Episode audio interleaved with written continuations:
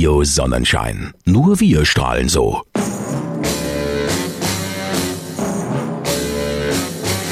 Kulturzeit. Das Kulturmagazin rund um Theater, Literatur, Kunst, Kino, Kulinarik und mehr. Jetzt auf Radio Sonnenschein. Und natürlich mit Barbara Bonnmann. Hallihallo, ich grüße euch. Viel bunt gemischtes habe ich heute im Gepäck. Zum einen gibt es ein äh, Hörspiel, das führt uns in die Zeit des Zweiten Weltkriegs. Dann gibt es einen Thriller als Hörbuch, der spielt in Berlin der 20er Jahre. Den Film Jim Knopf und Lukas der Lokomotivführer habe ich euch mitgebracht. Ein Reisetipp führt uns heute nach Panama und Kuba. Außerdem werden wir uns mit dem Brotbacken beschäftigen und es geht um das Lieblingsbuch aus der Kindheit. Viele haben immer so ein Lieblingsbuch, manche besitzen es gar nicht mehr und fragen sich, ja, könnte man das nicht noch irgendwo bekommen? In den Buchhandlungen ist vergriffen. Oh ja, da gibt es möglicherweise Hilfe. Welche? Auch das erfahrt ihr heute hier bei mir. Erstmal gibt es jetzt aber ein bisschen Musik und dann geht's los mit unserem ersten Hörbuchtipp. Einen ersten Hörbuchtipp habe ich jetzt im Angebot für euch. Das zweite Gesicht von Kai Meyer, ein mystischer Thriller, der in Berlin der 20er Jahre spielt. Fans von Fantasy-Romanen ist Kai Meyer schon lange ein Begriff. Mit rund 60 veröffentlichten Romanen und mehreren nationalen als auch internationalen Auszeichnungen zählt er zu den wohl wichtigsten deutschen Vertretern dieses Genres. Was seine Geschichten eint, ist Meyers ganz persönliche Art, Realität, Wünsche, Träume und auch Albträume miteinander zu verschmelzen. In Das zweite Gesicht zum Beispiel bringt er uns zurück ins Berlin der 20er Jahre und gewährt tiefe Einblicke hinter die Kulissen der Stummfilmbranche, wo sich unglaublich tiefe Abgründe auftun. Mario Hartwig mit dem Hörbuchtipp der Woche. Berlin in den 1920er Jahren. Als die Stummfilmdiva Jula Mondschein stirbt, reist ihre jüngere Schwester Chiara aus dem provinziellen Meißen zur Beerdigung ins pulsierende Berlin. Eine Welt, die ihr genauso fremd ist wie die Menschen an Julas Grab. Die Beerdigung war zu Ende, aber noch immer standen alle am offenen Grab standen da und starrten, aber niemand weinte um die Tote. Chiara hielt sich im Hintergrund. Auf dem Friedhof drängten sich Hunderte von Menschen. Tausend oder zweitausend mehr warteten draußen vor dem Tor, im Zaum gehalten von Sicherheitsleuten, die Gott weiß wer bezahlte. Chiara muss erkennen, wie wenig sie eigentlich über Jula weiß. Jemand spielte Geige, aber zwischen all den Menschen konnte sie den Musiker nicht sehen. Eine traurige Melodie, die Jula vermutlich gehasst hätte. Aber was wusste Chiara schon? Sie hatte Jula in den vergangenen sieben Jahren kein einziges Mal gesehen, seit ihre ältere Schwester Meißen den Rücken gekehrt hatte und nach Berlin gegangen war. Sie will mehr über ihre Schwester erfahren. Als ihr der Regisseur Felix Masken Julas letzte Rolle anbietet, um seinen Film doch noch fertig zu drehen, ist das nicht nur Maskens Chance für ein großes Comeback, es ist auch Chiaras Eintrittskarte in Julas Welt. Auf halber Höhe der unteren Etage blieb sie stehen und drehte sich zu ihm um. Auf einem Plakat neben ihm stand der Umriss einer nackten Frau mit gespreizten Armen und Beinen in einem Fenster. Ein Schatten an der Wand dahinter duplizierte ihre Glieder, so dass sie acht davon hatte, wie eine Spinne. Das alles hier war vielleicht Julas Welt, aber es ist nicht meine. Angewidert und fasziniert zugleich ahnt Chiara gar nicht, wo sie da hineingeraten ist. Je tiefer sie aber in die Fußstapfen ihrer Schwester tritt, umso klarer wird ihr, dass Julas Tod kein Zufall war, und auch sie selbst ist in größter Gefahr. Sie lag auf dem Boden und ihre Wange ruhte inmitten der Flut ihres Haars. Erst als sie den Kopf langsam hob, wurde ihr bewusst, dass er wehtat. Ihr war schwindelig. Übrigens eigens für diese Hörbuchfassung von Das zweite Gesicht komponierte Musik und spezielle Soundeffekte erwecken Kai Meyers fantastisch geheimnisvolle Welt einer längst vergangenen Zeit zum Leben und das sehr eindrucksvoll. Das Hörbuch, das äh, gibt es ganz exklusiv und nur als Download bei audible.de. Mehr Infos im Netz unter www.audible.de slash Tipp. Filmzeit hier bei uns in der Kulturzeit. Es äh, hat zwar schon fast 60 Jahre auf dem Buckel, trotzdem ist es kein bisschen aus der Mode gekommen. Das Buch Jim Knopf und Lukas der Lokomotivführer. Es fasziniert bis heute Kinder, aber auch Eltern. Und die dürften auch von der opulenten und wirklich spannenden Kinoversion begeistert sein, die mit deutschen Stars wie Henning Baum oder Christoph Maria Herbst verfilmt wurde und ab 22. November auch unsere Heimkinos erobern dürfte. Auf Blu-ray, DVD und als Download. Und Jessica Martin, die hat für uns nochmal reingeschaut in Jim Knopf und Lukas der Lokomotivführer. Das Leben auf Lummerland ist sehr überschaubar. Es gibt zwei Berge und vier Bewohner. Doch eines Tages bringt der Postbote ganz schön Abwechslung auf die Insel. Ein Paket von der Wilden 13. Wohnt hier eine gewisse Frau Malzahn? Frau was? Frau Was, das bin ich. Sie sind Frau Malzahn?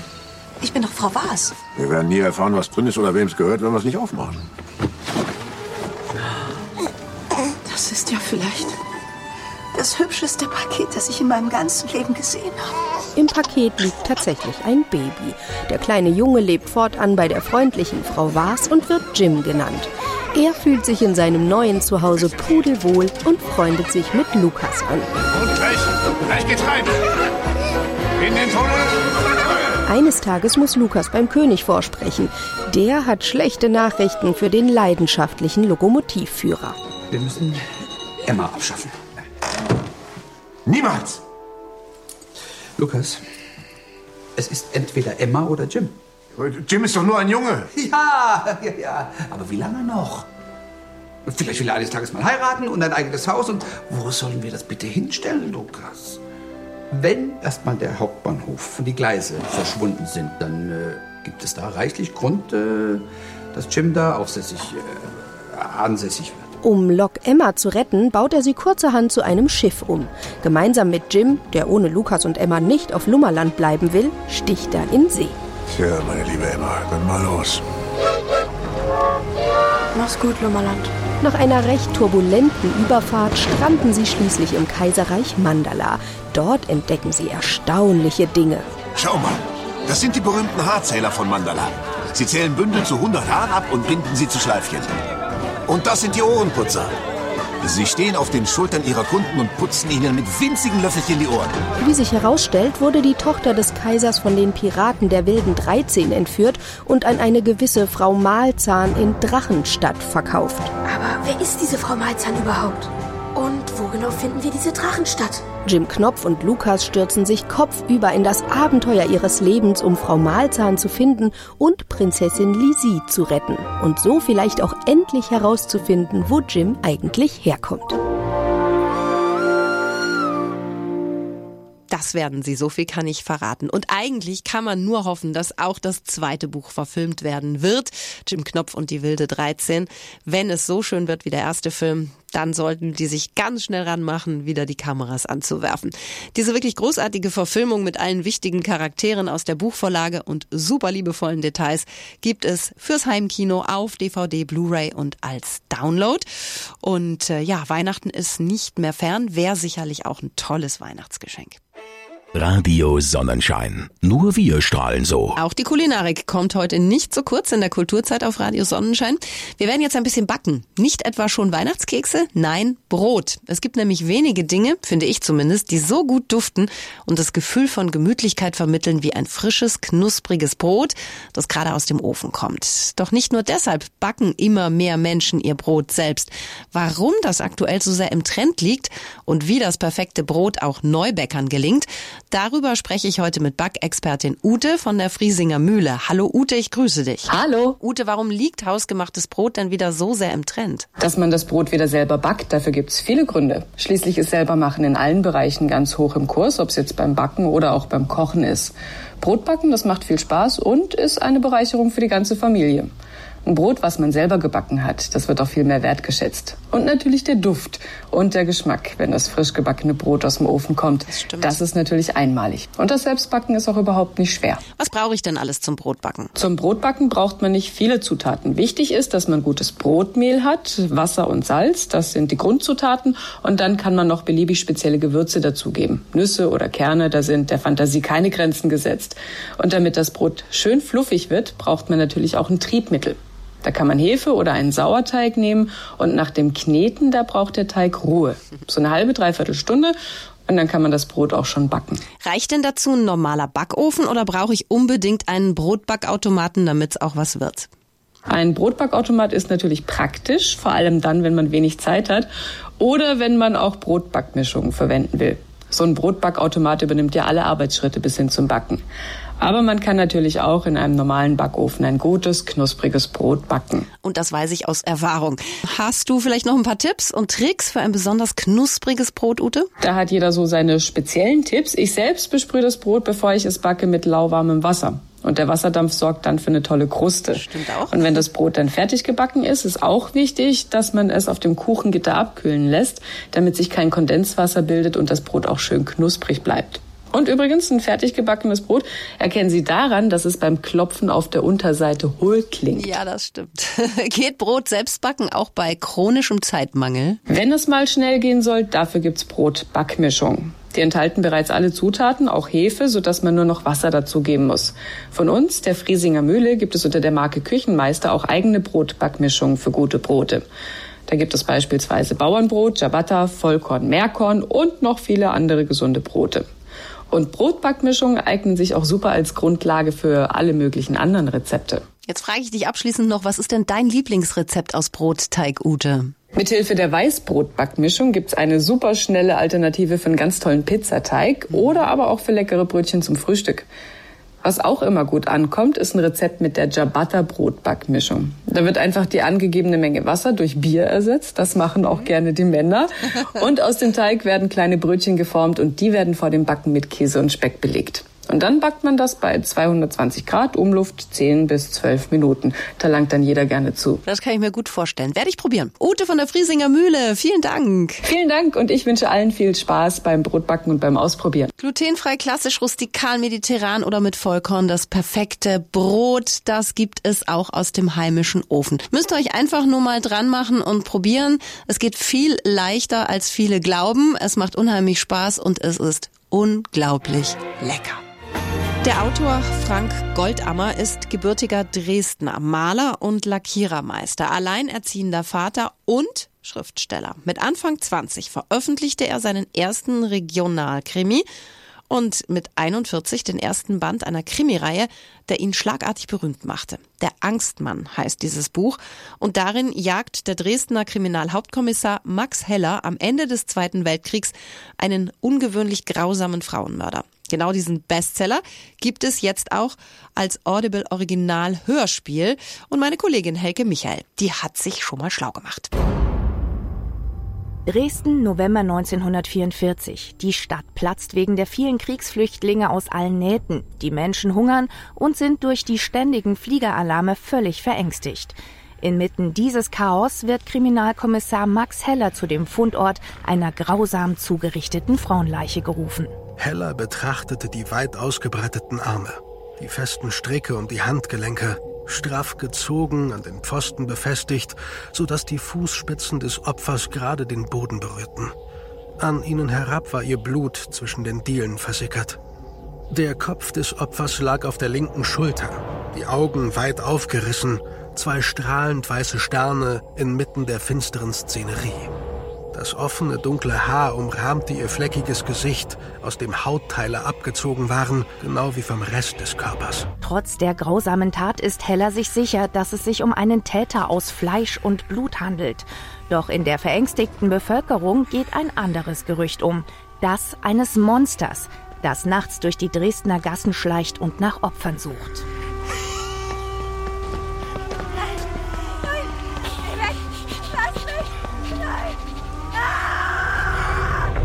Jungs haben die tote Frau heute gefunden. Der eine war ganz verstört und wollte wissen, ob das der Angstmann war. Der Angstmann? Wer oder was soll das sein?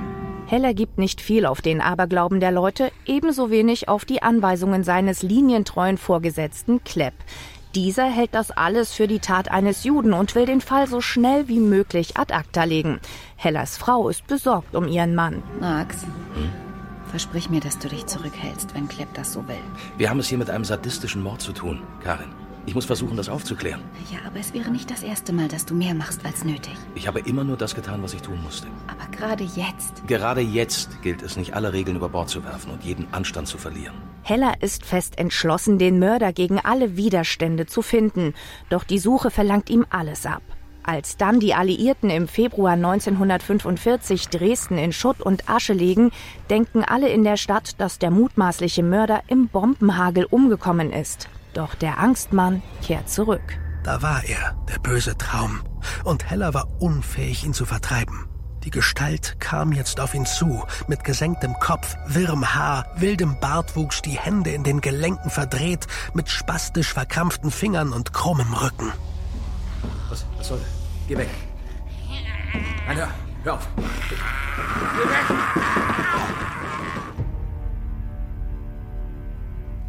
Ob es dem Kommissar Max Heller gelingt, den Angstmann festzunehmen und ob der auch wirklich der gesuchte grausame Frauenmörder ist, das hört ihr in der ungekürzten Hörspielfassung von Frank Goldammers Bestseller Der Angstmann und den gibt's bei Audible zum Download, wie immer unter www.audible.de.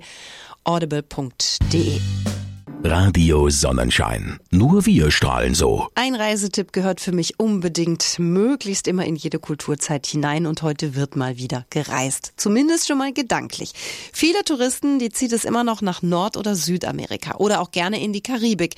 Gerade hier steigt die Zahl der Touristen in den letzten Jahren stetig an. Dabei lohnt sich auch ein Blick ins unweite Zentralamerika. Die Landbrücke, die die beiden großen Kontinentalteile Amerikas verbindet, birgt nämlich jede Menge teils noch recht unbekannte Schätze. Welche Länder man hier getrost auf seine sogenannte Bucketlist setzen sollte, darüber spreche ich jetzt mit Cornelia Dietrich. Die ist stellvertretende Chefredakteurin des Reisemagazins Geo Spezial. Hallo, Frau Dietrich, ich grüße Sie. Hallo, ich grüße Sie. Frau Dietrich, welche Regionen Zentralamerikas würden Sie denn besonders empfehlen? Und lässt sich diese Region eigentlich mit der bei den Urlaubern so beliebten Karibik vergleichen? Ja, wir haben ja gerade ein neues Heft Geo Special Costa Rica und Panama herausgebracht. Und natürlich, wenn Sie fragen nach der Karibik, dieses türkisfarbene Wasser, diese großartigen Strände, die finden Sie dort auch. Aber ich finde, es ist viel mehr als das. Also als Reiseziel ist es interessanter als jetzt eine kleine Insel, auf der Sie quasi nur zum Baden und zum Strandurlaub Stopp machen. Mhm. Insbesondere Costa Rica ist so eine Art Arche Noah für Tiere und Pflanzen. Auf einer Fläche, die so groß ist wie Niedersachsen, bald sich der größte Artenreichtum Amerikas. Und da können Sie natürlich wirklich Naturerlebnisse haben, an die Sie sich lange erinnern werden. Das hört sich sehr verlockend an. Wie muss man sich denn Land und Leute Costa Ricas vorstellen? Ich habe gelesen, dass man Costa Rica wegen seiner militärischen Neutralität auch als Schweiz Zentralamerikas bezeichnet. Ja, es gibt tatsächlich so etwas auch wie eine große Konsenskultur, dass man versucht, sich zu einigen, wenn Konflikte entstehen. Das ist ein wichtiger Gedanke. Auch wenn das jetzt wie ein furchtbares Klischee klingt. Das Lebensmotto heißt pura vida, reine Lebensfreude. Mhm. Das ist was, was das Land sehr prägt und was natürlich das Reiseerlebnis für Urlauber auch wahnsinnig angenehm macht. Soweit zu Costa Rica. Und in Panama, da kommt ja jeder irgendwie gleich auf Janosch, Panama-Kanal, Panama-Hut. Also ab zum Panama-Kanal, Schönheit genießen und sich auch ganz klischeemäßig einen Panama-Hut kaufen, Frau Dietrich? Das müssen wir jetzt von hinten aufrollen. Also erstens, ja, der Panama-Kanal ist natürlich wirklich ein Mythos und wir haben eine ganz tolle Reportage darüber, und der zweite Mythos, wenn Sie so wollen, ist natürlich dieser berühmte Panama-Hut. Und ganz ehrlich, der kommt überhaupt nicht aus Panama. Die haben auch ihre eigenen Hüte dort. Die heißen Pintaos. Okay. Aber ja, wenn Sie fragen, das Land erleben, das ist noch längst nicht so etabliert als Reiseziel wie Costa Rica. Da fahren auch nicht ganz so viele Menschen hin. Und deshalb haben wir eine sogenannte Entdeckerroute dort ausgetüftelt. Da fahren Sie von Panama City, einer echten Glitzerstadt, bis zum San Blas Archipel. Und wir haben gesagt, das ist im Grunde genommen so eine Route mit 100 Highlights. Da machen Sie eine Regenwaldtour, da sind sie auf so einem ehemaligen Radarturm der US Air Force mit mhm. einer galaktischen Aussicht wirklich. Ja. Also das lohnt sich, so eine Fahrt zu machen, um tatsächlich dieses Panama ein wenig zu entdecken und sich zu erobern. Hört sich auch schon mal wieder sehr vielversprechend an. Ganz wichtig vielleicht auch noch die Frage, wie teuer ist denn so ein Urlaub in Zentralamerika? Kann man das pauschal sagen, was es da so für ein Budget braucht oder nicht? Das ist wie ganz oft eine enorme Spannbreite. Es war ja Costa Rica der Pionier des Ökotourismus. Die haben sehr früh angefangen, ökologische Gesichtspunkte, sehr strikte Auflagen mhm. mit einer durchaus komfortablen Form des Tourismus zu verbinden. Es gibt so zertifizierte Ökolodges, die sind zum Teil wirklich richtig luxuriös luxuriös und die sind auch entsprechend teuer. Ja. Aber wir haben natürlich wie immer bei Geospecial auch eine ganze Reihe von günstigen Tipps dazu. Da zahlen Sie dann für eine Übernachtung in einer hübschen Lodge, weiß ich nicht, 50 Euro. Ab da geht das dann los. Und im Grunde genommen würde ich sagen, Sie können sich für jedes Budget die passende Reise eigentlich zurechtschneidern. Mhm. Frau Dietrich, es hat wie immer sehr viel Spaß gemacht, mit Ihnen zu sprechen. Herzlichen Dank für Ihre Tipps. Sehr gerne, auf Wiederhören. Ich danke Ihnen. Cornelia Dietrich war das vom Reisemagazin Geo Special. Mehr Infos und Insider-Tipps für einen Urlaub in Costa Rica und Panama findet ihr in diesem Special-Heft. Ja, vielleicht ist das für den einen oder anderen ja mal was, zu sagen, bah, alles andere mache ich immer wieder und so üblicherweise, das ist mal was ganz Besonderes, was ich auch für mich entdecken möchte.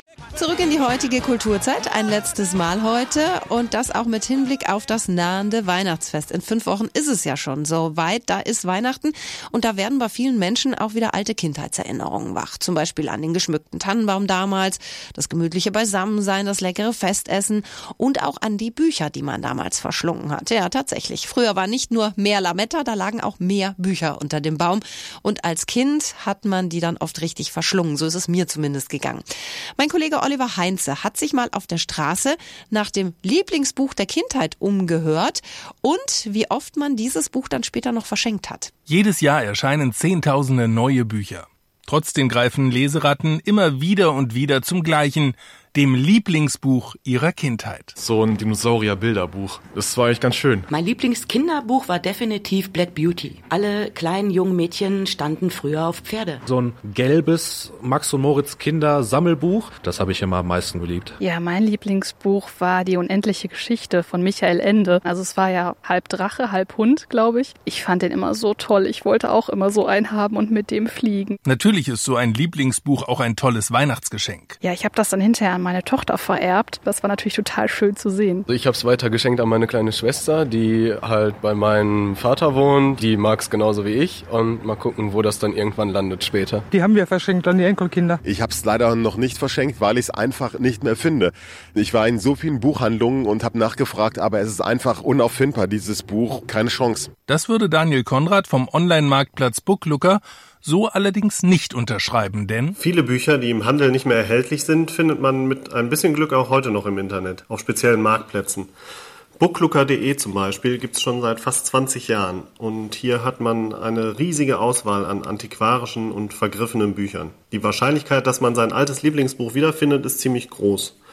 Eine schöne Geschenkidee ist natürlich auch, das verschollene Lieblingsbuch einer lieben Person zu suchen und das dann zu verschenken.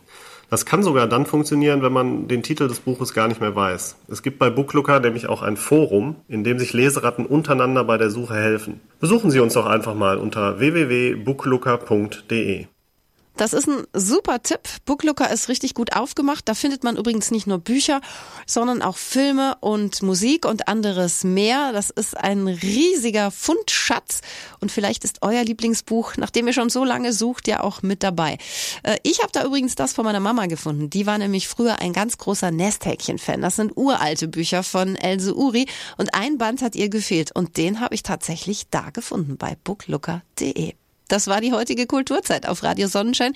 Ich hoffe, es hat euch Spaß gemacht und ihr seid nächste Woche wieder mit dabei. Schöne Woche wünsche ich euch und ein Tschüss und ein Ciao von der Barbara.